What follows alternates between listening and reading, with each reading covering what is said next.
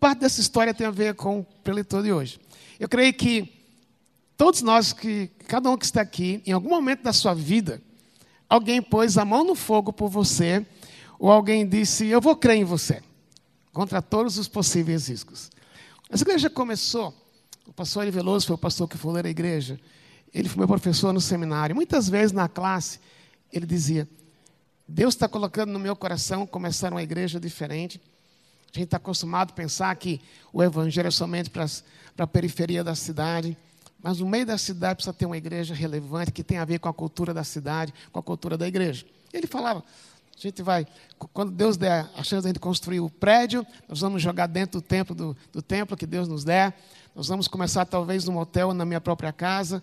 O culto vai ser diferente, vai ter aquela liturgia pesada. Quando ele falava isso, fora do seminário, ele criou certas interrogações para as pessoas que ouviam, especialmente na convenção do Estado. Esse homem é doido, como alguns falavam. Mas precisou alguém ouvir o pastor Ari dizer: Estou com você, eu ponho a minha mão no fogo por você. E é parte da cultura da Convenção Batista Brasileira que cada igreja que começa, ela tem que ter uma patrocinadora, uma, uma igreja que está acima, que está patrocinando aquele, aquela implantação de uma igreja. E foi com o pastor Ismael Esperani, que está conosco hoje, que pôs a mão no fogo pelo Ari, mas não é questão de pôr a mão no fogo, mas ele tem a certeza que Deus iria construir essa igreja. Talvez uma boa parte de vocês aqui não conheceram o pastor Ari Veloso, mas se você está aqui hoje, tem a ver com aquela decisão também que o pastor Ismael Esperandi teve. Ele disse, eu vou correr esse risco. E foi um risco maravilhoso, por isso que a gente está aqui. Eu quero convidar então o Ismael vir até aqui. Ele vai ser o pregador, foi o pregador ontem, hoje está pregando nos três cultos.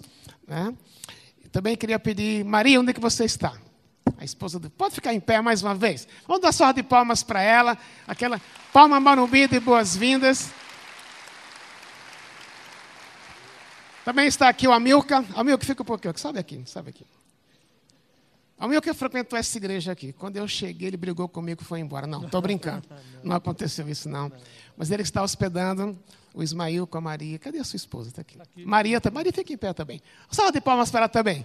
Eles estão expressando o amor para com esse casal, que é muito especial. Muito obrigado também em nome da igreja. Ismael, obrigado que você está aqui. E como eu falei, usei uma linguagem leve, mas na realidade você pôs a mão no fogo. E graças a Deus não se queimou. Valeu a pena, né? Então o que você vê hoje aqui tem a ver com o que você fez no passado. Por isso a gente é tão grato a Deus também pela sua vida. Eu queria orar e depois você vai pregar. Pai querido, obrigado, porque é tão maravilhoso ver esta igreja aqui.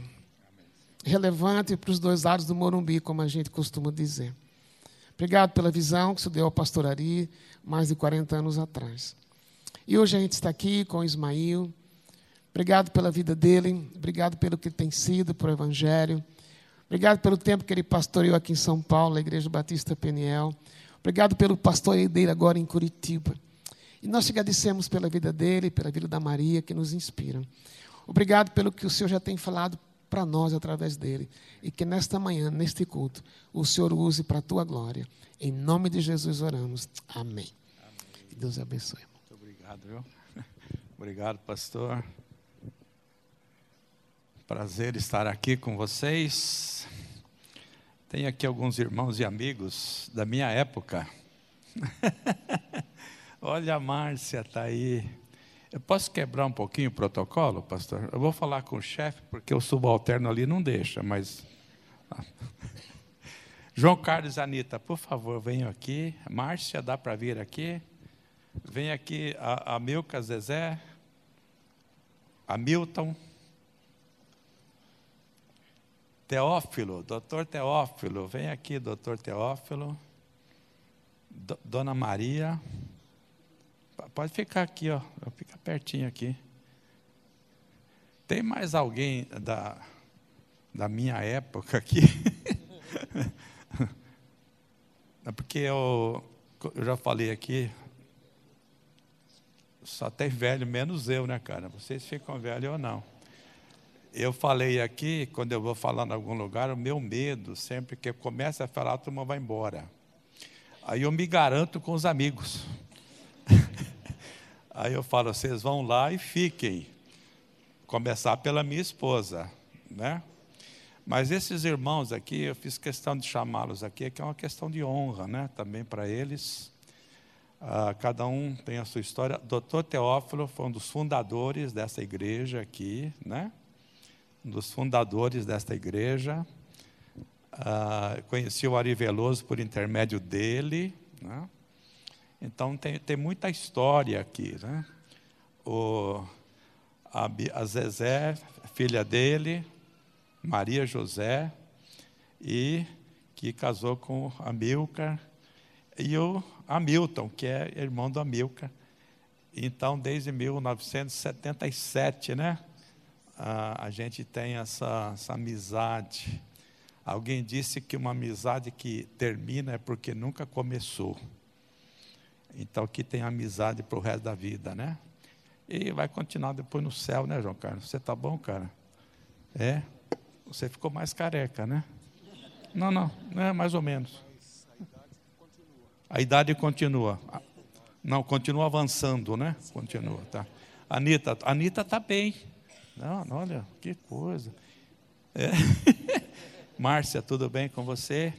A Márcia, aqui, ó, essa senhora, ela e o, e o marido, Dario, que já faleceu, o, quem levou Jesus para vocês foi o Ari Veloso, né? lá na casa dele, o Dario. Fui eu que me queimei, né? O Ari levou e eu que me danei, né? Porque. Né? É. Então. Conheci Jesus, conheci Jesus através do Ismael, meu pai espiritual, jogando futebol. Eu jogava na várzea, na várzea sabe como é que é. Palavrão, bebida, essas coisas. Aí fui, me convidou para jogar futebol de salão e eu fui. Vi que tudo era diferente. Ninguém falava palavrão, ninguém falava, era tudo muito. Aí Ismael pregou meia hora a palavra de Deus e eu aceitei Jesus. Isso em 75. Louvado seja o nome do Senhor. Então, lembra que nós jogamos contra o time deles, hein, João Carlos? Jogamos contra o time deles. Eles perderam para nós. Perderam, é, perderam. Então, tem muita história aqui de transformação de vida, né? Feita por Jesus. E eu fiz questão que vocês viessem aqui para a gente honrar e glorificar a Deus. E eu tenho muito prazer em ter vocês como meus irmãos, meus amigos e que a graça de Deus esteja sobre todos nós. Esqueci de falar da dona Maria, que é minha esposa.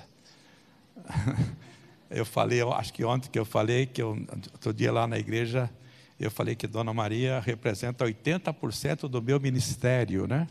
Alguém levantou a mão e falou, discordo, pastor. Falei, por quê? Porque é 90%. Eu falei, aí também não, cara. Vamos devagar com a dor, que o santo é de barro, né? Então, vamos Dona Maria, muito obrigado, viu, pela sua vida. É realmente uma baita de uma mulher. O que me aturar não é fácil. Cinquenta e quantos anos, bem? Melhor nem falar, vai. Casamos 64, alguém faz a conta aí, vai que está difícil para fazer conta já. Gente, o pastor, Lisana, podia orar por esse pessoal aqui, uma oração de gratidão a Deus, né? pela vida deles, tá? Vamos orar.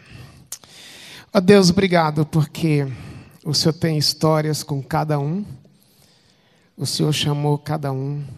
O Senhor tem sustentado cada um. Obrigado porque eles fazem parte da história dessa igreja. E nós te pedimos que o Senhor multiplique essas histórias. Que cada um que está aqui, esses que estão aqui na frente, possam ver mais ainda da tua graça na vida deles, sendo usados pelo Senhor para levarem outros para conhecerem Jesus como aqueles outros que os trouxeram aos teus pés. E obrigado porque é um legado deles, dessa igreja que nós temos hoje aqui. E a te damos toda a glória, pedindo que o Senhor os guarde, que os abençoe e que o Senhor seja cada dia a satisfação deles. Em nome de Jesus oramos. Amém. Podemos aplaudi-los também, né?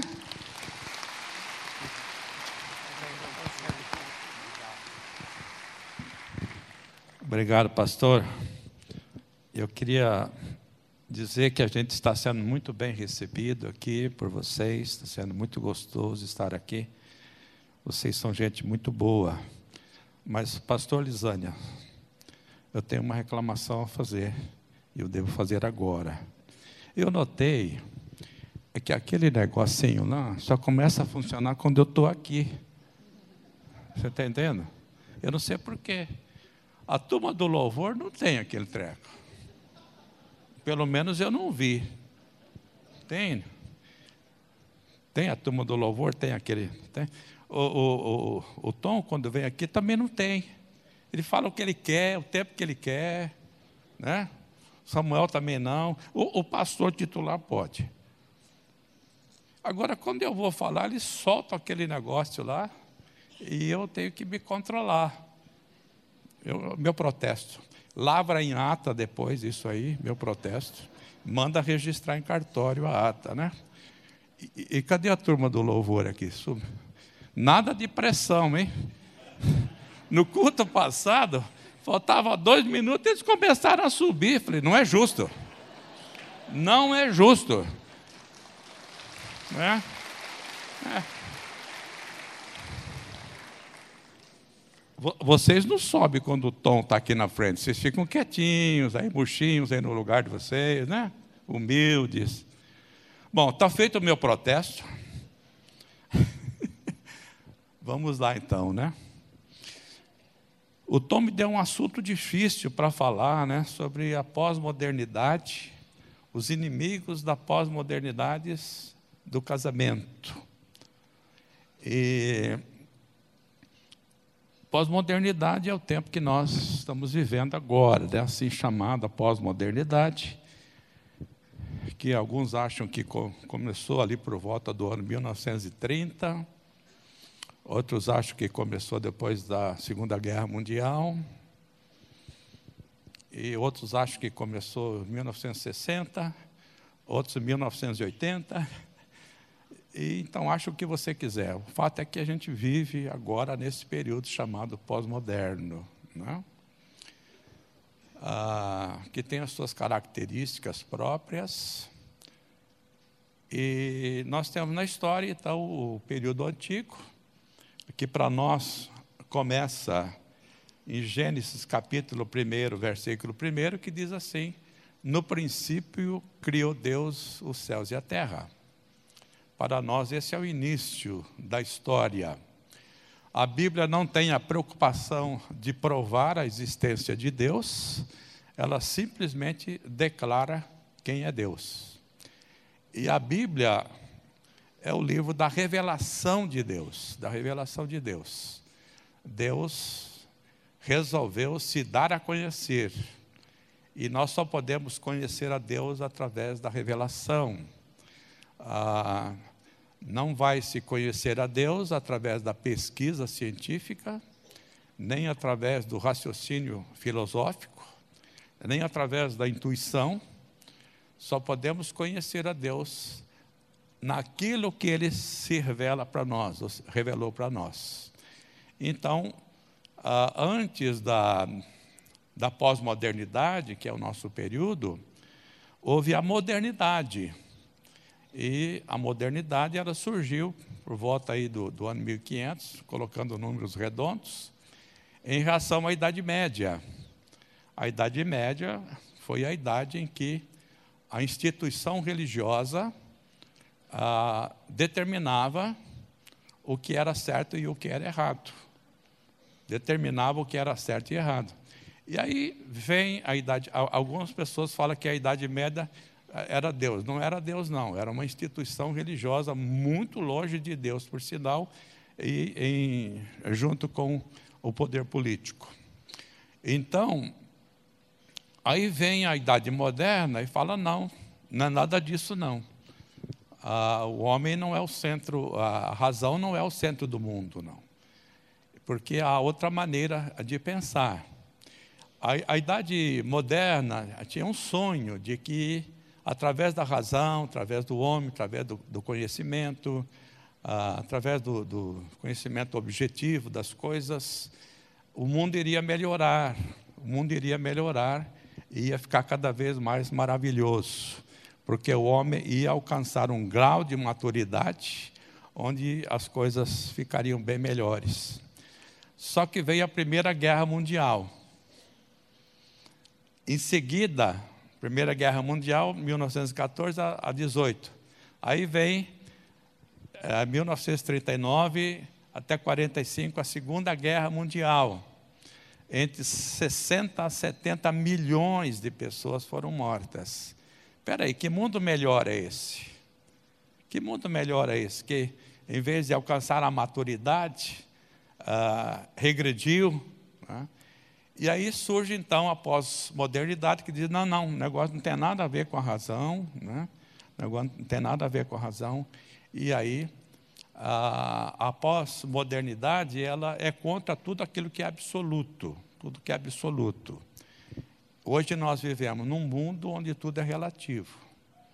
Então, uma das palavras que caracteriza a pós-modernidade é o chamado relativismo.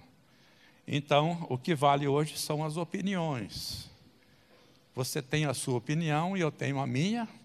Você tem a sua verdade e eu tenho a minha, e ponto final. Né? O que vale hoje é a opinião de um grupo. Um grupo que se reúne, forma a sua opinião, isso passa a ser a verdade. Passa a ser a verdade. Então, falando de inimigo da, da pós-modernidade, um deles, eu creio que o mais forte, é a negação dos valores absolutos. E aí nega os valores absolutos de Deus, conforme Deus revelado na Bíblia, porque Deus, ele é absoluto. Ele é o Senhor, artigo definido, ele é o Senhor, ele é o criador. Ele é o Deus de amor. Que já no passado também ah, os povos tinham os seus deuses, os motivos de adoração, tanto ah, no, no, no, nos impérios, os povos vizinhos ali de, de, da, de Israel tinham seus deuses. Mas aí Deus levanta homens, profetas, que diziam: Deus é o Senhor. Deus é o Senhor absoluto. E é claro que essa questão nunca foi aceita pela, pela humanidade de modo geral. Houve, durante a história, e nós temos o registro na Bíblia, pessoas, pessoas é que aceitaram a soberania de Deus, os valores de Deus, e viveram por esses valores pagaram um preço muito grande por isso.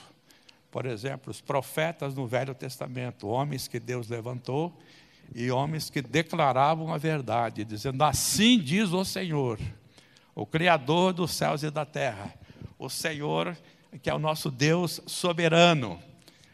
E estes homens, muitos deles pagaram com a própria vida por essa declaração. Né? Então, e nós temos aqui também no livro de Gênesis, se você quiser abrir a sua Bíblia aí, a, a história de como Deus criou este mundo. E também, como eu falei, o primeiro versículo da Bíblia declara essa verdade. No princípio criou Deus os céus e a terra, e aí tem a descrição de como foi feito. Mas quando chega no versículo uh, 26, né, diz assim: então disse Deus: façamos o homem à nossa imagem, conforme a nossa semelhança.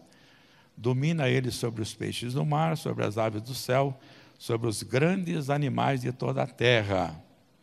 Então, façamos o homem à nossa imagem e semelhança. E Deus cria homem e mulher. Né?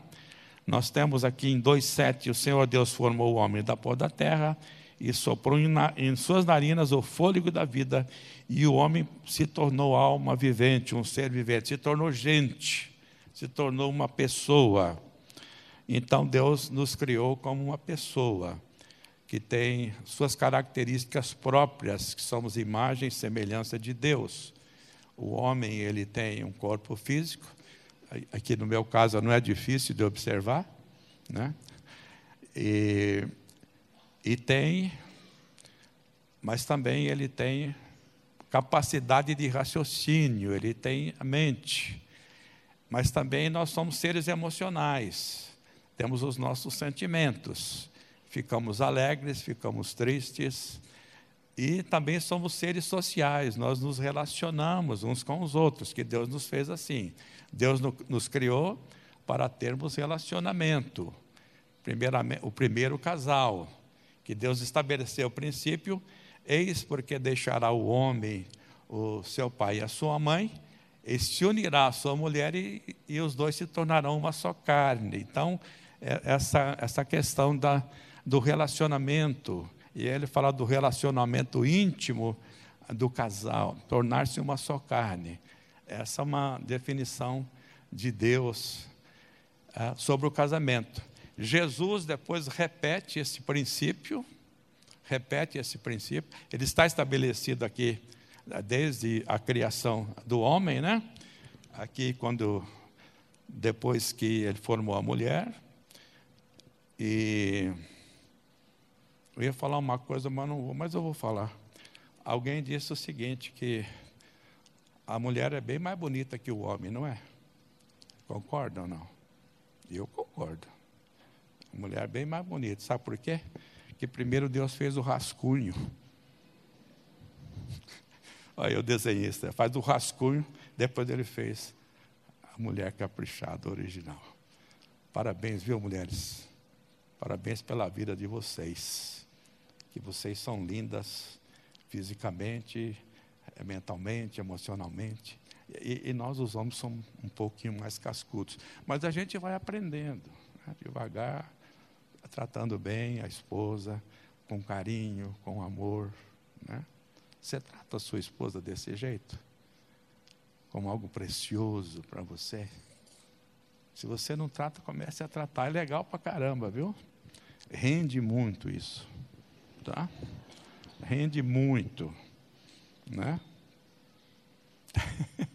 Mas mulher, você também trata o seu marido com carinho, com amor, que é legal pra caramba, que também rende, viu? Também rende, tá?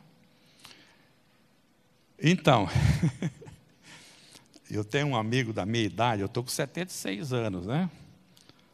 E ele tem a minha idade, um pouquinho mais. Aí eu falei para ele um dia: Poxa, você tá, anda meio esquecido, né, cara? Você está falando uma coisa e você esquece. Ele falou: Não, esquecido não, estou ficando meio distraído.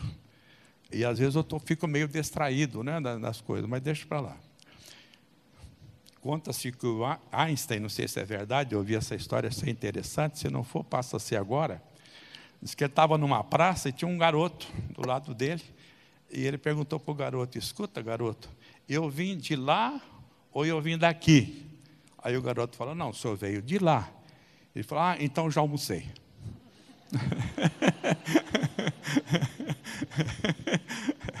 Se ele fazia isso, né, então. Falei também aqui, né, que um dos sintomas de que, é que você está velho, eu não estou nessa fase ainda não, vou dizer por quê. É que quando você senta na cama, você não sabe se você vai deitar ou se você vai levantar. Entendeu? Fica naquela dúvida. E eu não estou nessa fase. Será que ela está conseguindo interpretar esses negócios ali?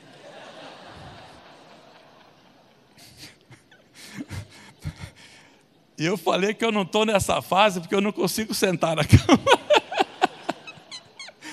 Vou chegar lá ainda. Ai, ai, ai.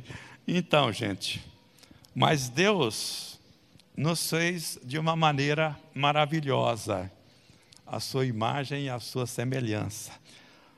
Vocês sabem a história que o homem pisou na bola, né? Deus disse: Olha, se vocês me obedecerem, vai ser muito bom. Isso é legal, a gente vai ter relacionamento, e nós vamos conversar e, e tal. Colocou eles num jardim maravilhoso, deu a, a eles a capacidade, a inteligência. Adão foi um homem muito inteligente. Já pensou? Dar nome para todos os animais? Né? Tem gente que fala desse negócio de pré-história, que o homem era isso, era aquilo, nada. Isso é papo furado. Desculpe a expressão, papo furado não é legal. Né?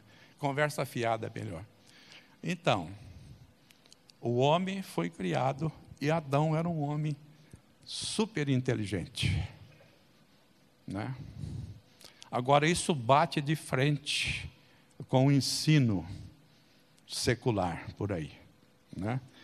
E uma das coisas que representa um problema na pós-modernidade para os nossos filhos, e agora no meu caso também dos netos, é que quem fala que crê em Deus, na criação, ele é tido como bobinho, porque ele não é inteligente, ele não está por dentro da, das teorias e não sei o quê, que o homem está na Terra há milhões de anos.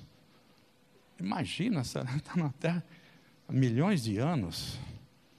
Eu quero saber como é que prova, né? Como é que prova esse negócio de milhões de anos? Mas os nossos filhos e netos, eles ouvem essas coisas. E cheguei aqui, falei de um caso de, de duas crianças, uma adolescente e uma criança, de, é que ouvindo essas coisas, chegou para a mãe, que é crente no Senhor Jesus, na palavra de Deus, e, e contestou a mãe. Falou, mãe, a Bíblia está errada, porque a coisa não foi assim, não. Percebe? Aonde chega? Né? A Bíblia está errada. E então, essa questão aí da, da, da, da pós-modernidade, ela se apresenta de, de muitas maneiras. E uma delas é o medo. O medo que as pessoas têm de declarar que creem em Deus, que creem na, creem na Bíblia. Né? Parece que a Bíblia é só para bobinho, só para quem não tem é, conhecimento. Né? E e daí sofrem essa, essa pressão. Né? Contei aqui também, nas outras reuniões aí, quem já esteve aqui vai ouvir de novo. Ah, a filha de um amigo meu, de um pastor, lá em São Paulo, ela foi fazer o cursinho, isso já faz alguns anos, classe de 300 pessoas, e o professor chegou e falou assim: aqui tem algum idiota que crê na Bíblia e em Jesus? Uma pessoa levantou a mão, só uma. E ela falou: professor, em primeiro lugar, eu quero dizer que eu não sou idiota. Em segundo lugar, quero dizer para o senhor que eu creio na Bíblia e creio em Jesus. E creio que o senhor deveria crer também. Porque é o medo, né? O medo de se expor, de falar que crê, porque hoje, inclusive, falar em Deus está fora de moda, né? Está fora de moda. A Bíblia, então, né? Deus foi, foi banido da nossa sociedade. A palavra de Deus também. Deus tem sido confundido com religião, que é um erro grave, gravíssimo da humanidade, confundir Deus com religião, mas isso está encalacrado nas pessoas. Deus como religião. Há pessoas que negam a existência de Deus. Há pessoas que não negam a existência de Deus, mas não acreditam nele. Há outros que dizem assim: Eu não acredito em Deus. E eu digo: possivelmente, no Deus que você não acredita, eu também não acredito. Então, quero dizer para você como é o Deus no qual eu acredito. E eu duvido, se você conhecer esse Deus, revelado na palavra de Deus, é que você não vai querer crer nele. O Deus no qual eu acredito é um Deus, é um Deus pessoal. Ele se manifesta em três pessoas: Deus Pai, Deus Filho e Deus Espírito Santo.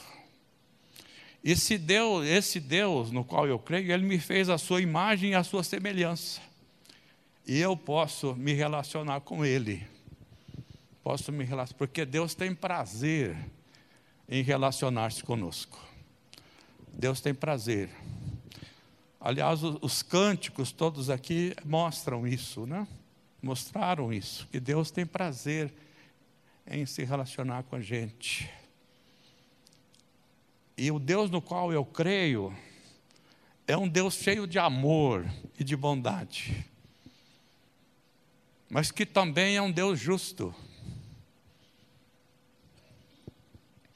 O Deus no qual eu creio, ele não, ele não compactua com o pecado, que é outra palavra que está fora de moda, né? Falar em pecado numa sociedade politicamente correta é complicado. Esse Deus ele não tem prazer porque ele é um Deus santo e puro. Mas como ele nos ama tanto, ele providenciou um meio para resolver o nosso problema do pecado. E o meio foi o seu filho, que é outra pessoa da Trindade, que numa determinada época da história, há dois mil anos atrás, ele se tornou gente, se tornou um homem. E ele veio aqui a este mundo para morrer na cruz, pagar o preço dos meus pecados e me dar a libertação.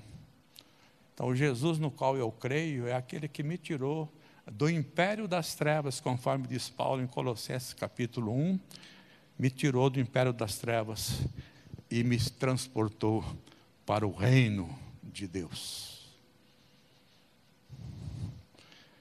Então, se você crê nesse Deus, a gente crê no mesmo Deus. Se não for nesse Deus, no Deus que você crê, eu também não creio, não. Se o seu Deus é uma religião, eu não creio, não. Porque eu não creio em religião. Então nós precisamos definir bem qual é o nosso conceito de Deus. Porque os inimigos do casamento, os inimigos pós-modernos, são os conceitos que conflitam com os valores absolutos de Deus, com Deus e seus valores absolutos. Se eu perguntar para pessoas Pessoas que, nunca, que não, não, nem acreditam em Deus, mas são pessoas que têm bom senso, que tem muita gente no mundo que tem bom senso.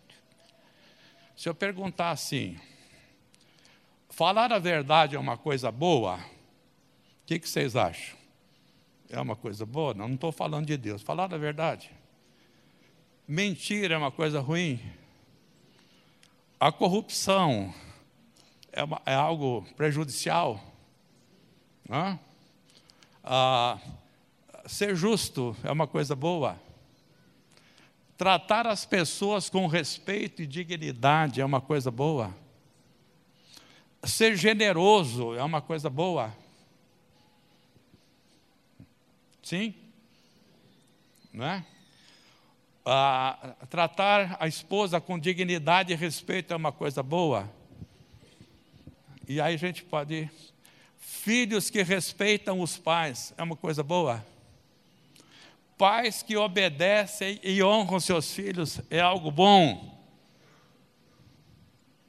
Hum? Estão vendo como é que é? Não roubar dinheiro é uma coisa ruim. Roubar dinheiro é bom, né? Não roubar é bom. É. Não roubar é bom, né? Roubar é ruim, né?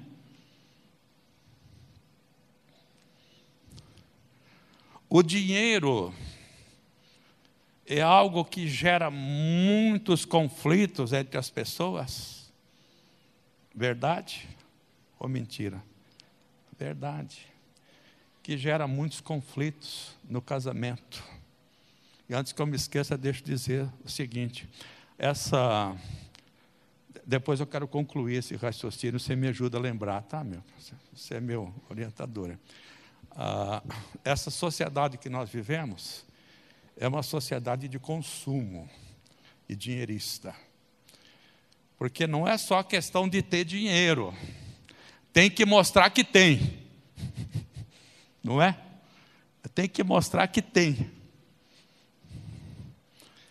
E a Bíblia tem muito para falar sobre dinheiro. Mas deixa eu concluir, depois eu quero voltar no dinheiro aqui. Então, em sã consciência, pessoas de bom senso, vão concordar com essas coisas que acabei de colocar e outras tantas mais, não é? Agora eu pergunto então, por que tanta rejeição em relação a Deus e à Bíblia? Se ela, ela que ensina essas coisas todas, exaustivamente, ela ensina a prática do bem, ensina a generosidade, ensina a tratar com respeito, ensina como que os filhos devem tratar os pais, obediência e honra aos pais. Tem tanta gente aí abandonada, né? Pelos filhos. A Deus ensina que os filhos têm que honrar. Enquanto os filhos estão com os pais, eles devem obediência aos pais.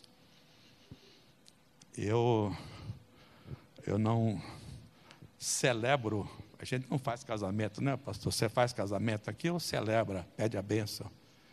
Você faz também? Celebração de casamento, né? Quando alguém pede, pastor, só pode fazer a cerimônia. O termo já é horroroso, né? Só pode fazer a cerimônia religiosa do meu casamento? Não, cerimônia religiosa eu não faço, porque eu não sou religioso. Eu posso ir lá e orar, pedir a bênção de vocês para vocês, que é bem diferente. E daí, eu digo, vocês estão casando com o consentimento dos pais de vocês?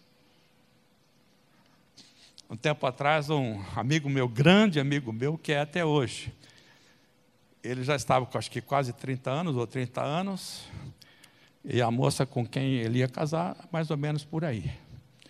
E aí, é claro que eu era o cara que ia fazer a celebração do casamento deles.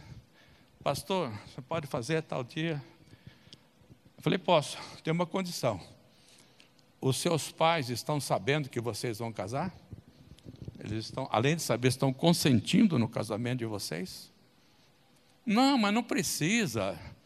Nós já somos adultos. Eu falei, então, saiam daqui agora. Mas falei com modo, né? Não falei, sai daqui. Sai daqui agora e vão falar com os pais de vocês. Participem que vocês querem casar, mas que vocês querem o consentimento deles e a bênção deles. Estão afim de fazer isso? Ah, estamos sim. Falei, então toma juízo e vai. E aí eles foram, falaram com os pais. Os pais ficaram muito alegres por essa satisfação que eles deram, por esse pedido de consentimento. E aí eles foram para o. No casamento, os pais deles estavam numa alegria. Né? O, o, pai do rapaz, ele me deu um abraço e falou para mim: Poxa, você é o cara, hein? Eu falei: Não, não sou cara coisa nenhuma, meu. Honra os pais. Honra a teu pai e a tua mãe, para que te vá bem e sejas de longa vida sobre a terra. Um dos dez mandamentos, escrito lá há 1500 anos antes de Jesus. 3.500 anos. Porque os valores da Bíblia, eles são válidos para todos os tempos. O que era válido para Moisés, foi válido para os profetas, para Jesus, para os apóstolos e são válidos até hoje. Agora eu pergunto: vale a pena crer num Deus como esse? Nós temos duas filhas, tivemos três: o Ed, que alguns aqui conheceram, esses estavam aqui, talvez outros aqui, conhecer o filho que faleceu aos 19 anos num acidente de carro. Foi uma experiência, experiência muito dolorosa para mim e para Maria. Chorei muito. E eu tive que enfrentar vários problemas nesse sentido, porque além de ser crente, eu era pastor. E muitos diziam que crente não chora, né? Sendo pastor, então, pior ainda, meu amigo. Teve que eh, eh, e a dor, né? Vocês sabem do que eu estou falando sobre filho. E nós temos duas, duas filhas que estão casadas.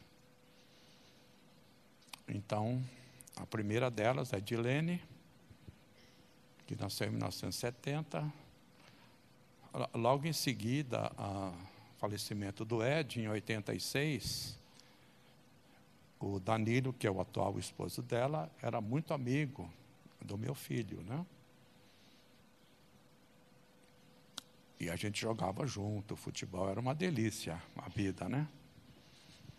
E logo em seguida, ela queria, Danilo falou com ela se, se ela queria namorar com ele e tal. Aí ela veio falar com a gente, né, velho? Ela veio falar e nós falamos, filha, é o seguinte, a, a gente está passando por esse momento difícil, né? Com a perda do, do Ed. Você está afim de esperar um pouquinho para a gente, pelo menos, se reabilitar um pouco emocionalmente? Ela falou: tudo bem, pai. Pai mãe, né? Tudo bem. Aí ela esperou. Esperou um tempo. Quando nós achamos que ela podia namorar, nós falamos: olha, nós autorizamos esse namoro. E ela foi namorar com o Danilo, com a nossa benção. Daí eu falei com o Danilo também. E eles se casaram. E a gente tem um relacionamento legal pra caramba. Agora eles têm três netos. Ah, dois, né? A Dilene, dois. E a gente tem um relacionamento legal com o Danilo, com ela, com os netos. Eu pergunto para vocês, vale a pena? Imagina se ela tivesse batido o pé, não, eu vou casar, que é muito fácil, né? Não quer, eu vou casar. Vai se dar mal. Estou de olho no relógio ali, estou tô, tô, tô lascado, viu?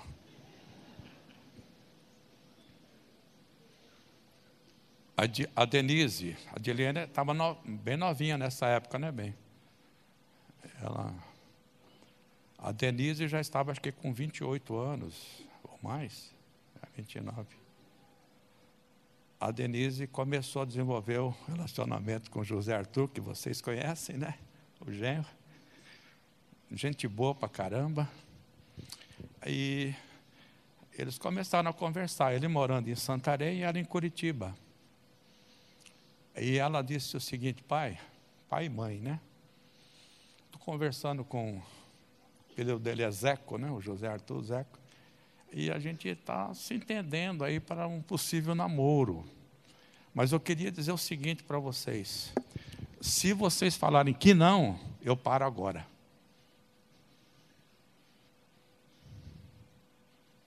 Você vai falar o quê, né? Com essa atitude? Eu paro agora. Aí eu e a Mari falamos, não, minha filha, pode continuar, mas eu quero falar com ele também.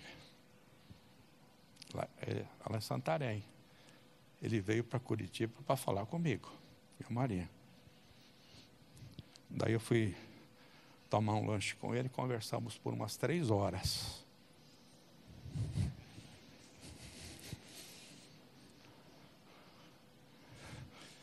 E daí, e sabe mais o que, que aconteceu? Os pais deles que moravam em Santarém também vieram para Curitiba, depois junto com ele, e reuniu os pais deles, nós e os dois, e conversamos. E aí tinha um, um comum acordo. Não é legal isso? É legal pra caramba, gente. Isso é orientação de Deus. Honra. Obediência enquanto você está debaixo da. Do, da como é chama? Da autoridade dos pais. Né? Honra para toda a vida. E eu e Maria celebramos um casamento nosso 50 anos há um tempo atrás. Fizemos um culto de gratidão ao Senhor pelos 50 anos. E uma das coisas mais comoventes que eu achei naquela celebração foi quando nossas filhas foram perante o pessoal que estava lá e falou: Pais, queremos dizer para vocês é que nós vamos cuidar de vocês na velhice. Você quer mais do que isso, gente? Princípio bíblico. Porque honra significa cuidar dos pais na velhice. Quando muitos pais ficam abandonados e desamparados, quebra de princípio. Então, vale a pena seguir a Deus. Não importa o que, que o mundo pense, suas filosofias, vamos nos manter firmes à palavra do Senhor. O caminho de Deus é o melhor caminho, não tem dúvida. Gente vê as pessoas que vieram aqui dar o testemunho, outras tantas, vocês que estão aqui.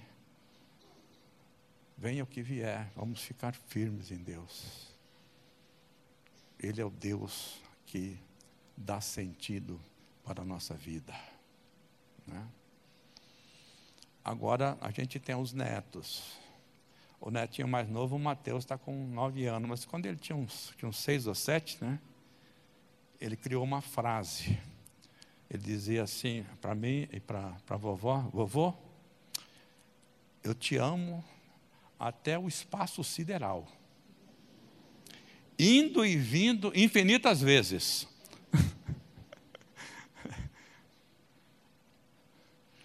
O, outro netinho que agora está com 12, a gente veio para cá na quinta-feira.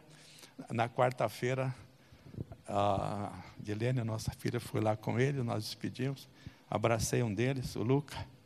E o Luca falou: Vovô, ah, eu não gosto quando vocês vão viajar, vovô.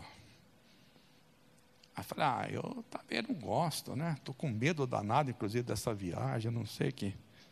O, o homem lá me deu um assunto difícil para falar, eu estou preocupado estou nem dormindo quase. Ora pelo vovô aí. Aí ele orou. Fiz cirurgia. Eu estou contando isso, gente, não é para. Só para dizer como que Deus é bom, como que vale a pena. Fiz cirurgia da hérnia aqui. Daí, antes da cirurgia, esse netinho que falou que me ama até o espaço sideral, indo e vindo infinitas vezes, falou para a mãe dele que ele queria orar comigo. Ela colocou ele no telefone, aí ele fez uma oração bonita, né? Senhor Deus, dê sabedoria a esses médicos, eles têm habilidades, Senhor, mas. E foi falando uma linguagem assim, adulto. Aí você vai para qualquer cirurgia, né? Quando saí da cirurgia, liguei para ele e falei: oh, muito obrigado, porque foi tudo bem, Deus ouviu a sua oração. Então, os nossos filhos, pela graça de Deus, eles precisam saber que Deus funciona.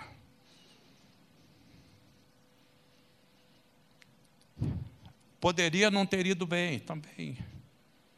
Deus está presente. O Senhor é meu pastor e a tradução correta não é nada me faltará. O Senhor é o meu pastor e ele não me faltará. É diferente. Porque os crentes pegam esse negócio aí, muitos deles. Ah, está vendo? Nada me, me faltará. Não vai faltar saúde, não vai faltar dinheiro, não vai faltar nada. Não, vai faltar tudo, pode faltar tudo. Mas Ele, Ele não me faltará. Por quê? Porque Ele está presente nos vales escuros da nossa vida. mas Ele está presente nos pastos verdejantes. Aqui nós estamos tendo agora pastos verdejantes, Ele está presente. Mas quando sairmos daqui, podemos. Olha aí, olha a pressão. Olha a pressão. Eu, eu, não, não, não entendo. Faltam dois minutos e vinte. Da outra vez eles subiram, faltavam um e vinte. Agora já anteciparam um minuto. Ah, não, tá louco, pô. Ô, pastor chefe, dá um jeito nessa turma aí. Sinceramente, pô.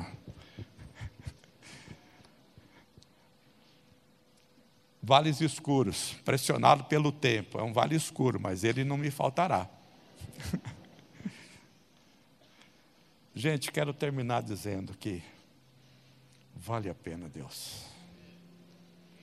Deus é maravilhoso. No meio de todo esse relativismo, Jesus declara: Eu sou o caminho, eu sou a verdade, eu sou a vida. Eu sou a ressurreição e a vida. João diz no seu evangelho: Jesus é a verdadeira luz que vinda ao mundo ilumina todo homem. Então, esses inimigos e essas conversas caem diante de Deus, porque Ele é o Senhor absoluto, Criador dos céus e da terra. Jesus inaugurou o reino, vai concluir, nós estamos em processo, caminhando. E haverá o tempo em que não haverá mais idade antiga, nem idade média, nem idade moderna, nem pós-moderna, nem a que vai vir depois da pós-moderna, se vier. Porque Jesus vai ser tudo em todos. E o reino de Deus estará, será estabelecido. E nós habitaremos novos céus e nova terra. Tem muitos crentes preocupados em saber qual é o número da besta, qual é o número, o número do anticristo. Mas se eles olharem para para Apocalipse, capítulo 14. Tem que achar aqui o Apocalipse. Capítulo 14 termina falando sobre os 666, aqui é número de homem. Ah, pode parar de afinar esse negócio aí. Ah, 14, 1. Então olhei e diante de mim estava o cordeiro em pé sobre o monte Sião. E com ele 144 mil que traziam escritos na testa o nome dele e o nome de seu pai. Então nós não temos que nos preocupar com o número da besta. Besta é o sistema que está aí. Mas preocupar se o nome do cordeiro e o nome do Pai está escrito na nossa testa. Para a honra e para a glória dele. Que Deus nos abençoe. Que Deus nos abençoe. Que a gente possa sair daqui hoje contente, sabendo que Deus nos ama e tendo prazer em obedecê-lo. E agradeça a Deus pela sua família. O que você acha que não está bem, procure consertar. Mas vamos Maridos, amem suas esposas, esposas, amem seus maridos. Vamos tratar um ou outro com honra e dignidade. E os nossos filhos também. E aí, podemos passar por que a gente está sujeito a sofrimento, tal, dores, vai ficando velho, doer, o joelho dói, não sei o que lá, e tantas coisas desse mundo que mudam. Mas o nosso Deus não muda e o nosso relacionamento com Ele também não. Por isso quero encerrar dizendo: a Deus toda honra, toda glória e todo louvor. Amém. Mas o amém está muito baixo.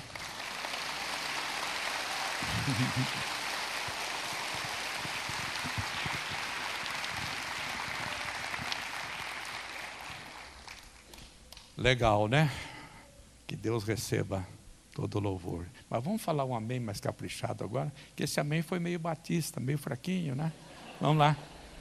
A Deus toda honra, toda glória e todo louvor.